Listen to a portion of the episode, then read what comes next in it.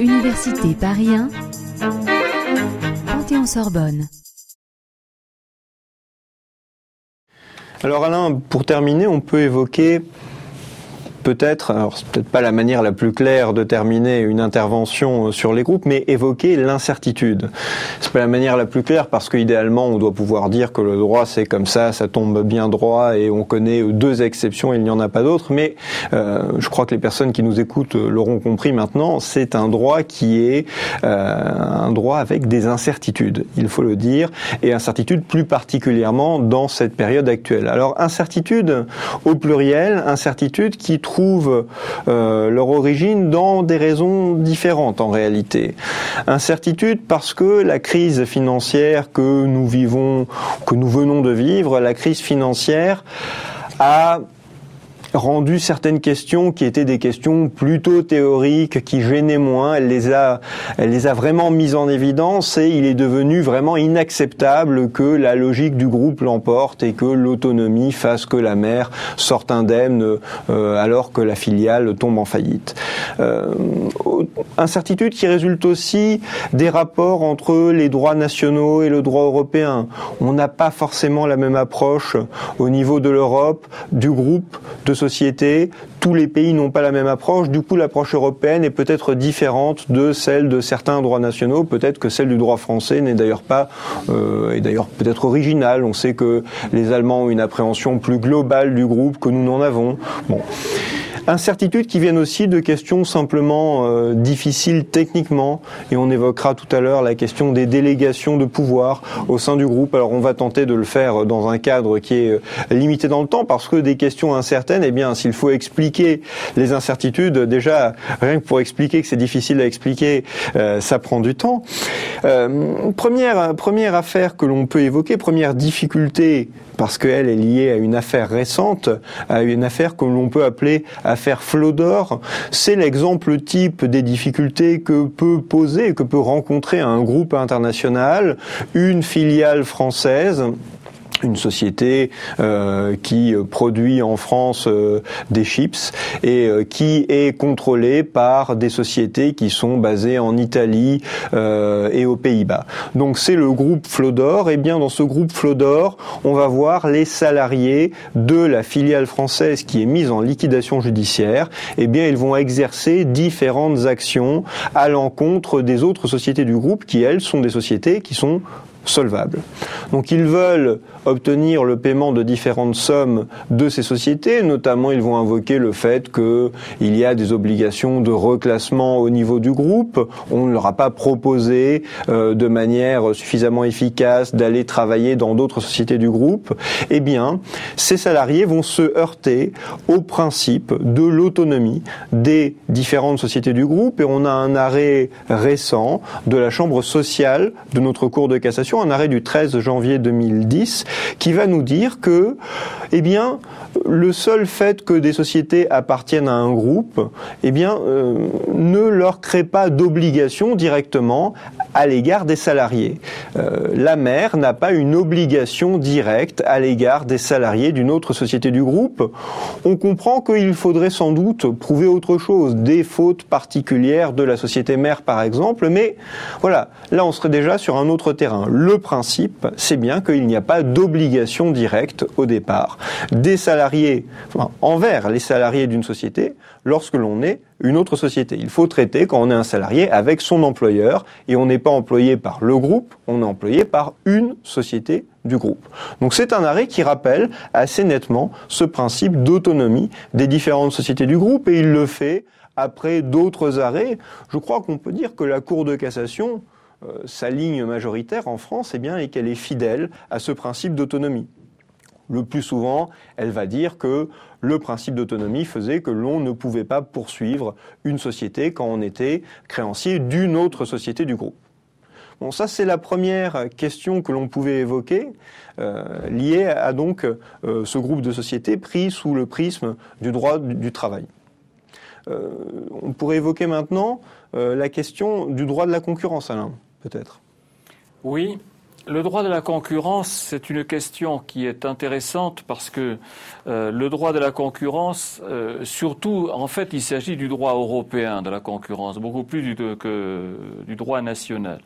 Et euh, le droit européen de la concurrence a tendance à prendre en compte une notion que notre droit n'aime pas, qui est la notion d'entreprise. C'est ce qu'on enseigne aux étudiants.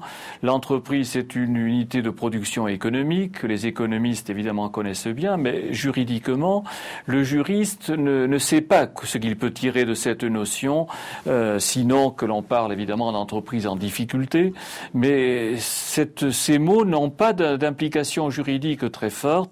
Euh, où on est en présence d'une personne physique ou d'une personne morale, mais une entreprise en droit, ça ne dit pas grand-chose. Or, le droit européen de la concurrence a tendance, lui au contraire, à considérer que l'entreprise est une unité euh, qui mérite d'être prise en compte et dont le groupe de sociétés apparaît euh, souvent comme justement une unité économique euh, justifiant l'appellation entreprise. Et déjà, le fait de faire de l'entreprise le sujet économique premier va entraîner un certain nombre de, de glissements, alors que le droit français, plus fidèle à l'idée de société, euh, peut euh, limiter hein, assez facilement euh, le périmètre de ces entités. Alors à partir de là, euh, la jurisprudence européenne euh, rencontre cette problématique que nous connaissons d'ailleurs en droit français, qui est celui de la filiale à 100%. Or, euh, nous avons peu de jurisprudence, mais compte tenu des principes que nous avons déjà exposés, la filiale à 100% en droit français est indépendante, elle est autonome par rapport à sa mère. Et les enfin 100%, il y a bien quelque chose de plus, puisqu'il faut être au moins deux pour créer une société, encore que, elle peut être unipersonnelle. Le fait que l'on soit filiale à 100% n'empêche pas d'être juridiquement une entité indépendante. Et là, au contraire, le droit européen de la concurrence dit non.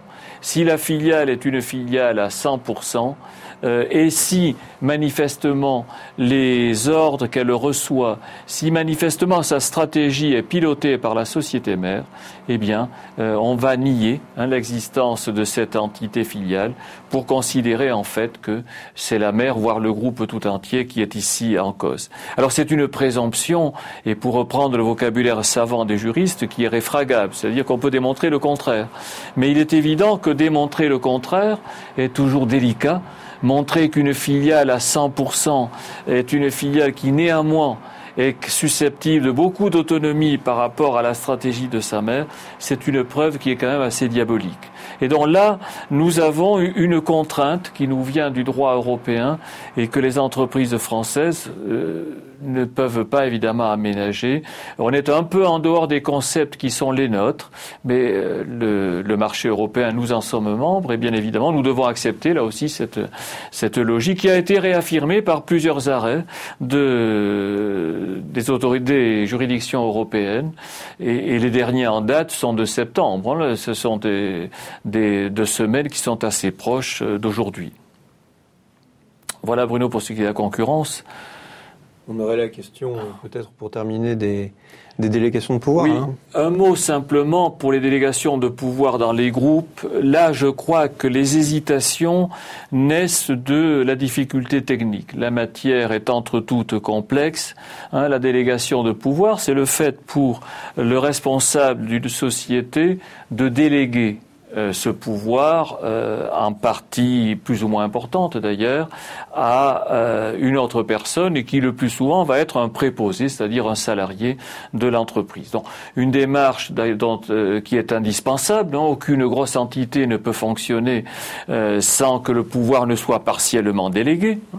ne serait-ce que par exemple s'il y a la livraison d'un paquet, il faut bien quand même que quelqu'un signe auprès du livreur et donc ça ne peut pas être le président directeur général qui chaque fois euh, va s'occuper de cela. Tout cela est évident. Maintenant, il faut bien voir que lorsque l'on rentre dans l'espace d'un groupe, les choses vont devenir complexes parce que la tentation dans des groupes qui ne sont pas considérables sera par exemple d'avoir un responsable commun des ressources humaines. Il y a un directeur de la GRH qui est salarié par une entité du groupe mais qui manifestement recrute dans les autres, qui peut être aussi d'ailleurs licencie. Hein, dans les autres. Ou bien encore, on peut imaginer que, à un certain moment, une société du groupe euh, constate qu'un de ses clients est tombé en euh, redressement ou en liquidation. Il faut déclarer cette créance et, la tentation peut être de s'en remettre à la mère qui a un service contentieux qui a l'habitude de faire ça et c'est le contentieux qui va opérer. Et là, on voit bien la difficulté, c'est que euh, cette espèce de mise en commun de ressources risque de nous poser quand même un problème considérable. Euh, nous avons admis que les frontières du groupe n'étaient pas si poreuses que ça. Chacun vivait pour lui. Est-ce que l'on peut demain dire que le directeur des ressources humaines, qui a reçu délégation pour euh, embaucher ou pour licencier, ce qui est plus problématique, euh, peut licencier un salarié d'une entité qui ne lui aurait pas donné délégation mais qui accepterait de fait, de cette manière, que ce directeur ait pouvoir dans l'ensemble du groupe. Alors, la jurisprudence est plutôt bienveillante. Hein. Nous avons des, décisions tout à fait récentes hein, de la Cour de cassation, des décisions qui ont quelques, semaines et qui montrent bien que globalement euh, la Cour de cassation comprend le problème et entend sauvegarder les intérêts des uns et des autres. Notamment, on a un arrêt assez récent qui admet que ce directeur des ressources humaines a pu euh, jouer un rôle commun à plusieurs entités. On a aussi une déclaration de créance qui est faite par un préposé qui a reçu euh, mandat euh, dans une entité et pas dans l'autre. Et néanmoins, il déclare la créance, ça ne pose pas de problème. Mais les acteurs ne sont pas tranquilles, ne sont pas confortables, et lorsque l'on parle avec les responsables d'entreprise, c'est un domaine sur lequel ils ont le sentiment qu'ils jouent avec le feu. Hein, je veux dire que, mais là, c'est la technicité même de la matière qui fait que euh, l'inquiétude naît, sans que l'on puisse dire que la jurisprudence ait nourri cette inquiétude.